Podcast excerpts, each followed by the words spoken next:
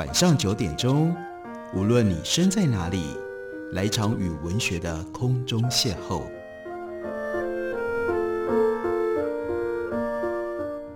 杨照谈书，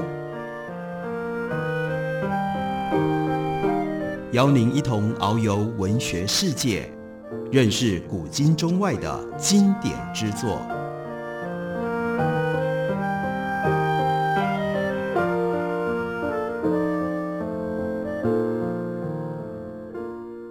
各位听众朋友，大家好，非常欢迎收听《杨照谈书》。本节目于台北广播电台 FM 九三点一，每个星期一到星期五晚上九点为大家播出。我是杨照。在今天的节目当中，要为大家介绍的，这是 Michael Lewis 的新书，书名叫做《预兆》。我们看一下副标题，也就知道这本书在讲什么。这本书的副书名、副标题是《疫情失控纪事》，这是由早安财经文化公司刚刚出版的新书。是的，这是另外又一本写关于 COVID-19。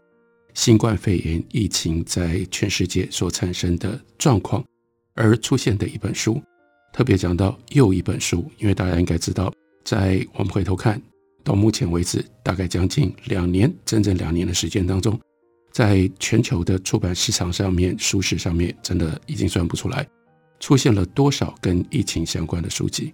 但是这本书，因为它的作者是 Michael Lewis，相信大家应该很清楚。他曾经写过《魔球》啦，《大卖空》啦，这两本书都曾经他的内容被改编成为电影上演。《魔球》尤其是由 Brad Pitt 主演，这是很轰动的一部电影，书很轰动，电影也很轰动。所以在这样两本畅销书的推波助澜，Michael Lewis 不只是在英语世界，在台湾也有非常高的知名度。我们节目当中过去也曾经另外为大家介绍过他的另外一本书。书名叫做《橡皮擦计划》，所以我们现在就来看一下 Michael Lewis 他用什么样的角度切入去讲疫情失控呢？在他的序言里，他先提到了他自己写过的另外一本也是畅销书，那就是《The Fifth Risk》第五风暴。那是川普总统任内，他在书里面指出了美国联邦政府是各种风险的最高管理机构，这些风险包括了天然灾害。核武危机、金融风暴、恐怖攻击、能源安全、粮食安全等等。其实我们知道，它延伸在这里，我们可以帮它补上。例如说，疫情管制这些风险都应该是要由美国联邦政府来进行最高管理的职责。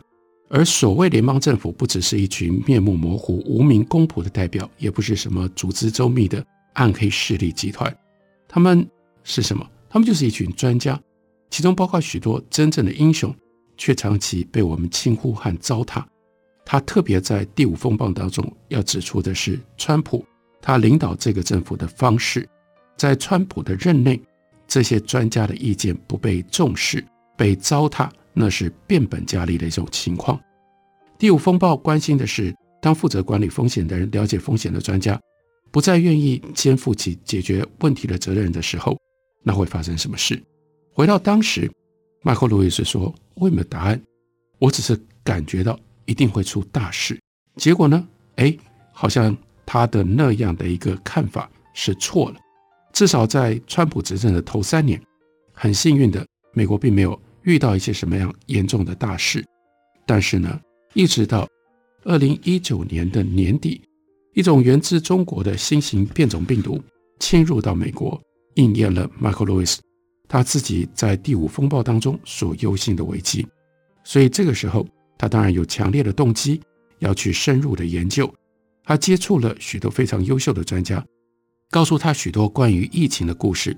他说：“我才发现，川普只是问题之一，甚至可能不是最重要的部分。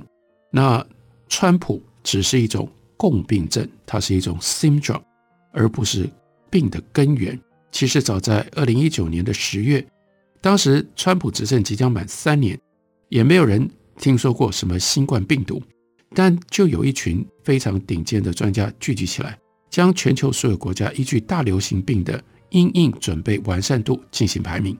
那是一个叫做核子威胁倡议的组织，它原来是为了要评估核子武器、核子战争的风险。他们这个时候把这种风险分析予以扩张，在和美国 Johns Hopkins 大学，还有呢英国经济学人智库合作的情况底下，他们进行了这样一个广泛的评估，评估了一百九十五个国家，制作了一份类似美式足球大赛季前排行榜的报告。这份报告取名叫做《全球卫生安全指数》，这是一项涉及几百万美金，还有呢动员了几百名研究人员的庞大工程。他们创造了很多的统计数据，并且请各方专家来进行投票。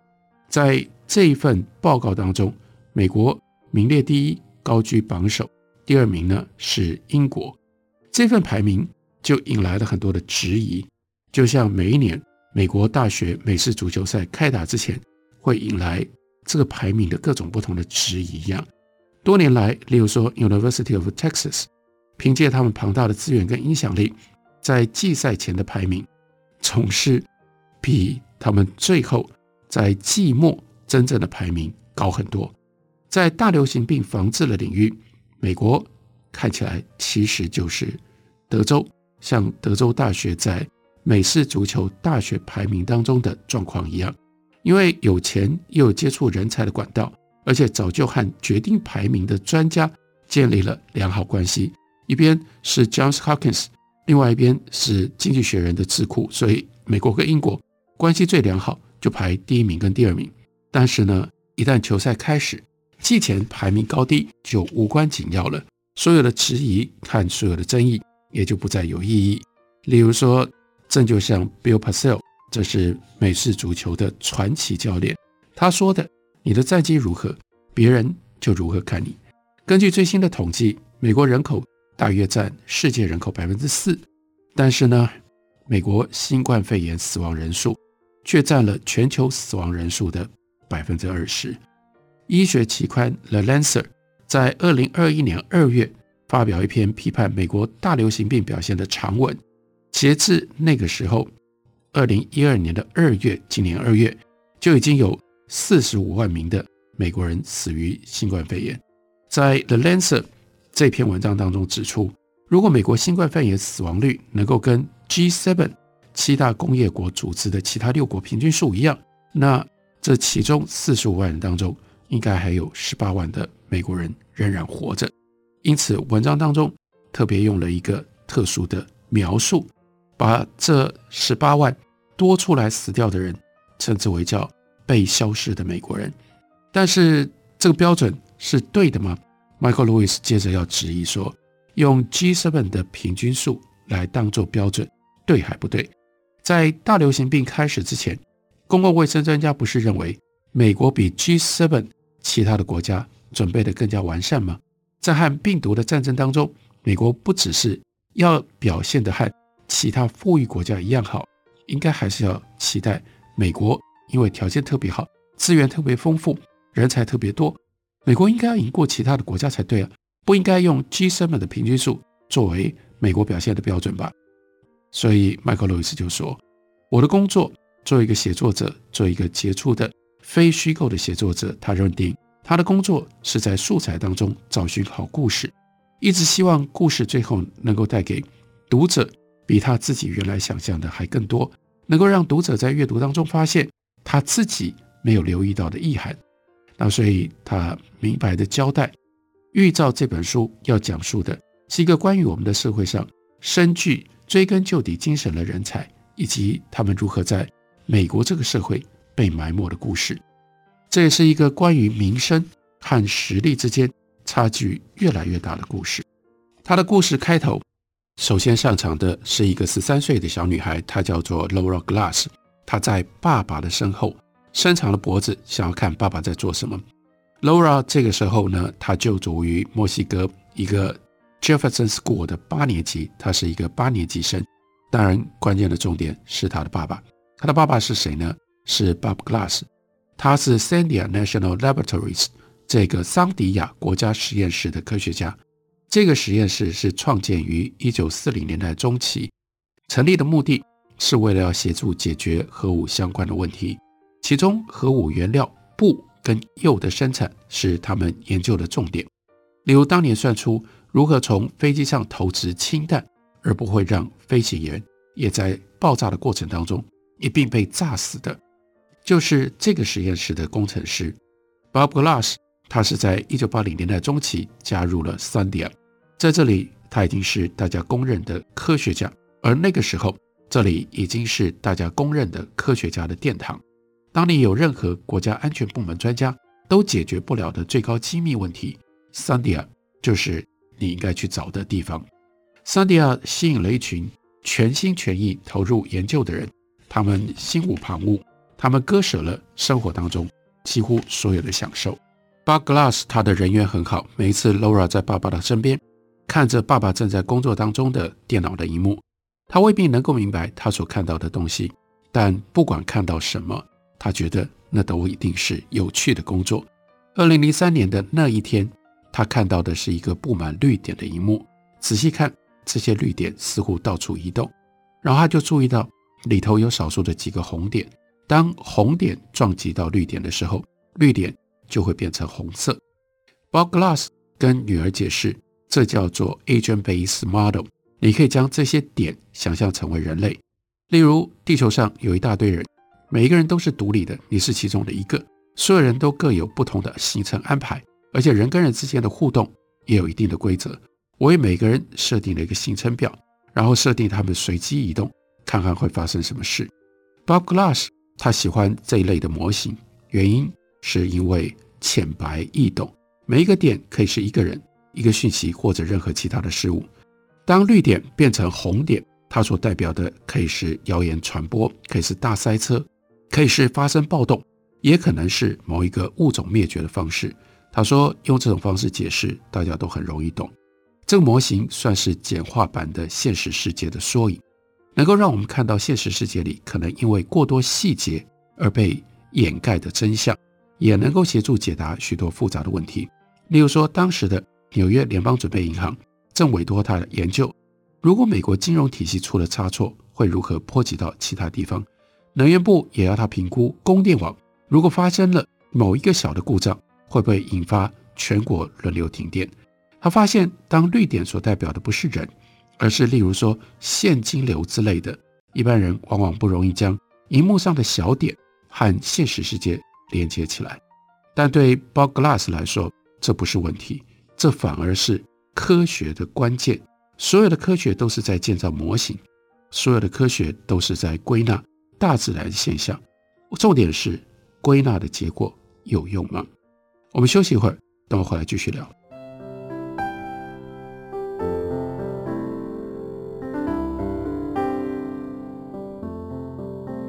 听见台北的声音，拥有颗热情的心，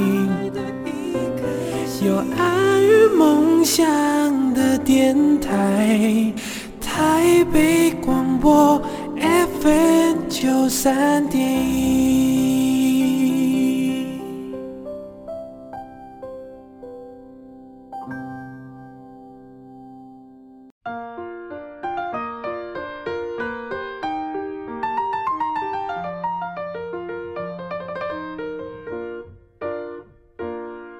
感谢您继续收听《杨照谈书》。本节目以台北广播电台 FM 九三点一，每个星期一到星期五晚上九点，为大家播出到九点半。今天为大家介绍的，这是 Michael Lewis 他所写的《预兆：疫情失控纪事》。在这本书的序章当中，他为我们介绍了 Bob Glass。但是，为什么要由他的女儿 Laura Glass 来引出 Bob Glass 呢？作为一个优秀的非虚构写作作家，Michael Lewis 当然有他的道理。那时候，Laura 十三岁。他正在为了要参加科展而感到烦恼，他不可能不参加，因为科学一直是他和父亲生活当中扮演非常重要的角色。他和他的两个姐妹每一年学校里面一定会参加科学展，这是 Glass 家多年来的传统。事实上，Laura 很喜欢参加科学展。他说：“我在学校的自然成绩不太好，但是呢，和爸爸一起做的科学跟在学校做的科学。”各种不同的实验了，各种不同的计算，那就是不一样。跟爸爸在一起，他可以利用科学去探索问题，去找寻答案。探索什么问题其实不重要。爸爸认为所有的科学是一体的，学科之间根本就不应该细分。他看着爸爸的电脑的荧幕，觉得那些绿点、红点，然后呢，红点遇到了绿点，绿点就变成红点，就像是传染。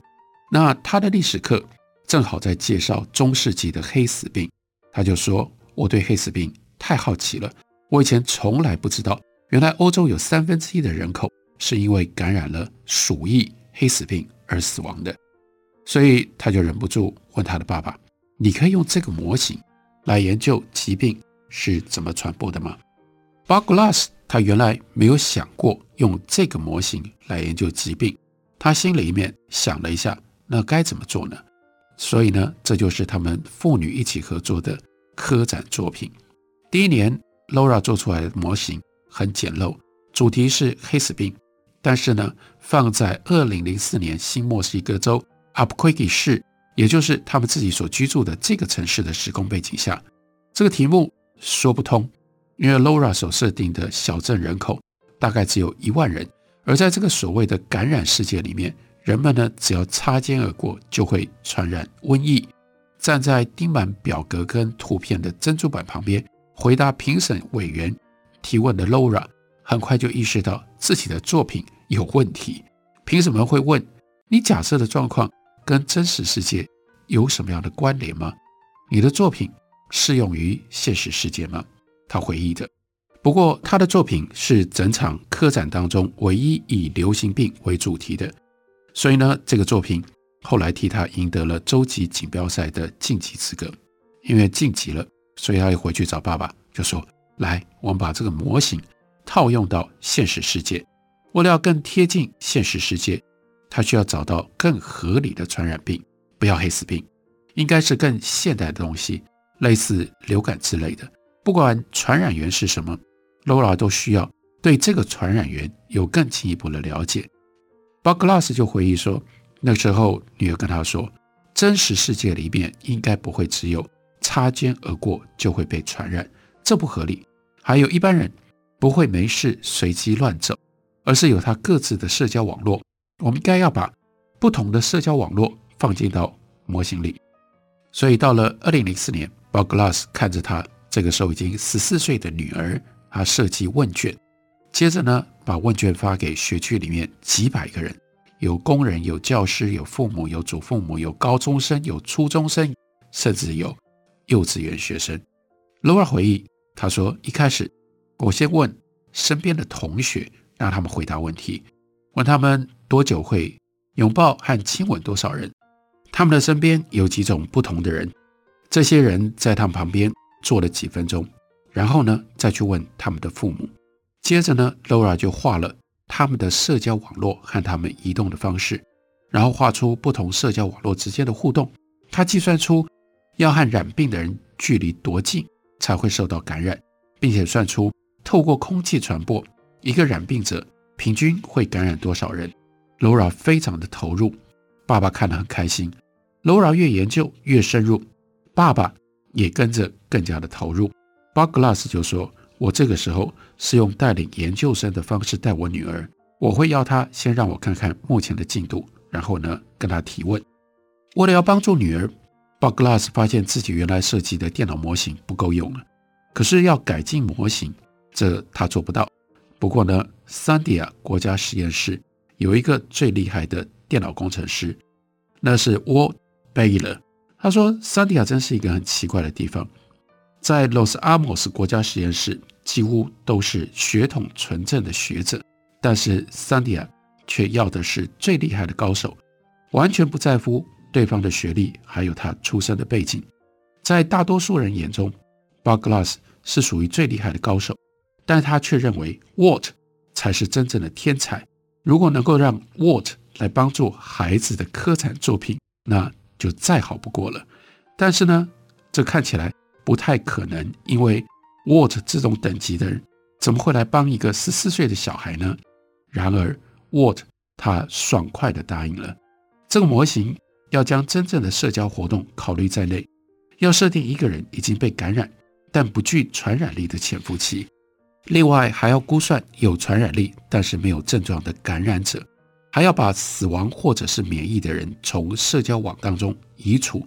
要针对病人的社交行为以及当两个人接触的时候，一个人被另外一个人传染的几率做出合理的假设。Bob Glass 跟女儿 Laura 依照自己平日社交互动的习惯，设定儿童在社交活动当中互相传染的几率是成年人的两倍。为了避免过于复杂，他们将部分特殊情况排除在外。举例来说，调查的对象不包括大学生，因为大学生，例如说会发生一夜情了之类的，这都不在模型当中。那这个时候，连 Bob Glass 父亲自己都对于这个主题产生了浓厚的兴趣。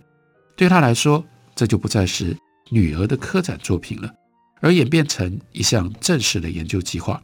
一旦你了解疾病在社区当中传播的方式，你就有可能找到减缓乃至于阻止疾病传染的方法。但是该怎么做呢？于是他开始大量阅读关于疾病和流行病史的书籍。他找到了历史学家 John Barry，他描述1918年流感大流行的作品，那就是 The Great Influenza。他吓了一跳，他说：“我的天哪！”流感竟然死了五千万人，以前完全不知道，那真是一个很重要的问题啊！于是这下子，父女两个人就开始关注真实世界的疾病。二零零四年秋天，他们另外读到了一则英国利物浦疫苗制造厂被污染的新闻，导致美国的流感疫苗供应减半。两个人心中就有了这样的一个 alarm：假如没有足够的疫苗可以给全部的人。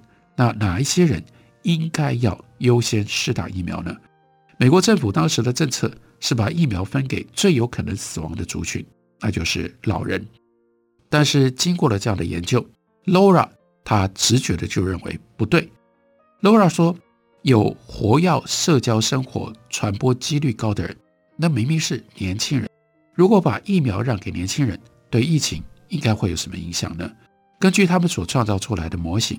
假设让年轻人接种了疫苗，降低年轻人传播疾病的能力，老人就不容易得到流感了。But Glass 他搜寻传染病跟流行病学家的各种不同的文献，结果竟然只找到一篇相关的论文。最后，这个时候才念高一的 Laura 就赢得了新墨西哥州科学展览会的首奖，并且获得了和来自于全世界各地。两千多个孩子一起去前往 Phoenix 参加国际科展的门票。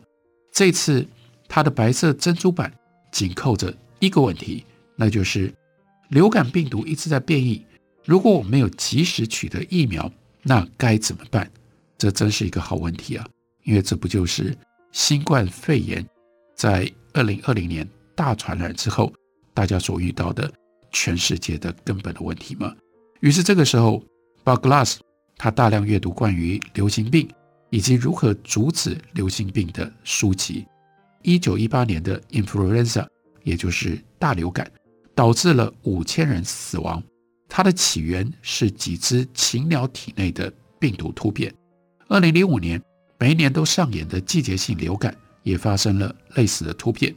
我们面临一个可能造成人口大量死亡的生死攸关的状态。然而，所有专家基本上都认为，在致命突变发生后的头几个月，除了隔离病人，并且祈祷疫苗赶快问世之外，几乎没有方法可以挽救生命。在 Bob Glass 跟 Laura Glass 一起创造的模型里面，为一个人注射疫苗和将他从社交网络当中移除，两者之间其实并没有差别。不管是哪一种，都能让这个人失去感染他人的能力。然而，在现实世界里，专家往往都把重点是放在如何加快疫苗的生产跟分发，似乎没有人想探索最有效、破坏力最低的方法，那就是把人从社交网络当中移除。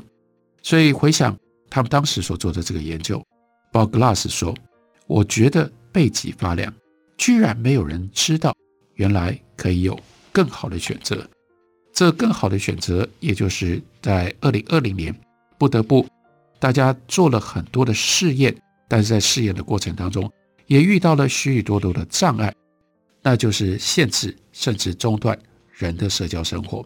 所以在预兆这本书的第四章，麦克·路易斯就给了我们这样的标题：社交生活可不可以中断？那在这章当中，他介绍一个来自于白宫的说故事高手，他打动了 CDC 的专家，终于说服 CDC 的专家选择用中断社交方法，也就是呼应 Bob Glass 以及他的女儿所做出来模型的结论，试图用这种方式来控制疫情。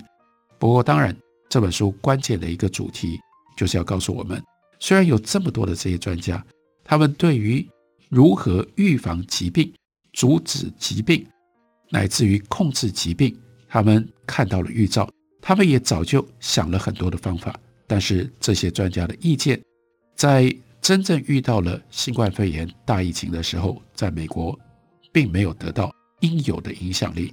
这就是为什么会出现十八万被消失的美国人。美国到二零二一年的年初，为什么就已经有四十五万人在疫情当中死亡？这是一个悲伤的事实。把这个悲伤的事实写成了好看的故事，这就是 Michael Lewis 他特别的能耐。这本书是预兆疫情失控纪事。早安财经文化刚刚出版的新书。感谢您的收听，明天同一时间我们再会。